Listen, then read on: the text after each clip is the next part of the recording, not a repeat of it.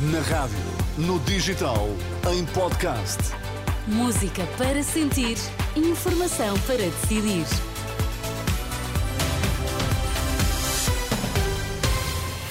Edição das quatro na Renascença a abrir. Conheça os destaques. Lisboa acolhe manifestação pela paz no Médio Oriente e pela independência da Palestina. Governo diz que vai estudar objeções do presidente à procriação medicamente assistida.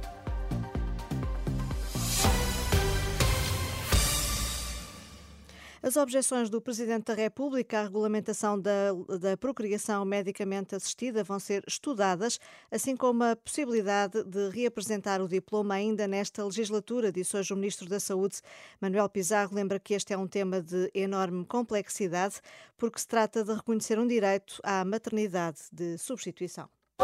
Boa tarde, Ângela. Vamos fazer esta análise com a devida ponderação e tentar perceber se há ou não há condições para retomar o tema na atual legislatura ou se teremos que, que deixar para a futura legislatura. Eu, naturalmente, lamento estas dificuldades. Reconheço que se trata de um tema muito complexo. O tema da maternidade de substituição é levanta, de facto, questões do foro ético muito complexos, com o número de pessoas que potencialmente podem recorrer a essa solução. Eh, não me parece que a questão dos meios seja especialmente revelante. Declarações do Ministro da Saúde, Manuel Pizarro, aos jornalistas à margem da inauguração das novas instalações da urgência pediátrica da Unidade Local de Saúde de São João, no Porto. Eh, foi lá eh, que também afirmou ser possível reorganizar os serviços de urgência sem diminuir a assistência aos portugueses e sem criar alarme público. Já decorre em Lisboa a manifestação pela paz no Médio, uh, no Médio Oriente, uh, uma manifestação que partiu da Embaixada uh, dos Estados Unidos e se dirige à Embaixada de Israel em Lisboa. É uma manifestação que está a ser acompanhada pelo jornalista, pelo jornalista Vasco Bertrand Franco. Boa tarde, Ângela. Encontram-se centenas de pessoas nesta manifestação. Uh, vão gritando palavras de ordem e pedem fim à guerra na Palestina.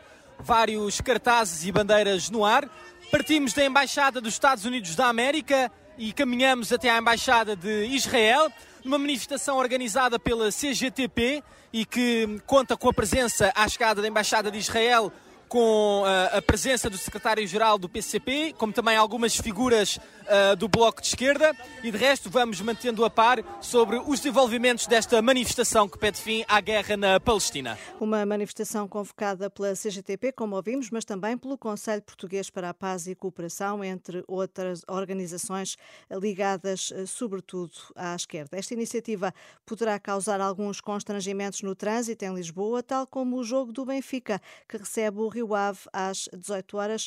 Uh, os Dragões entram em campo às 8 e meia da noite, jogam com o Braga. Pode ouvir o relato dos dois jogos aqui na Renascença, na edição especial de Bola Branca, e eh, vão ter também acompanhamento ao minuto em rr.pt.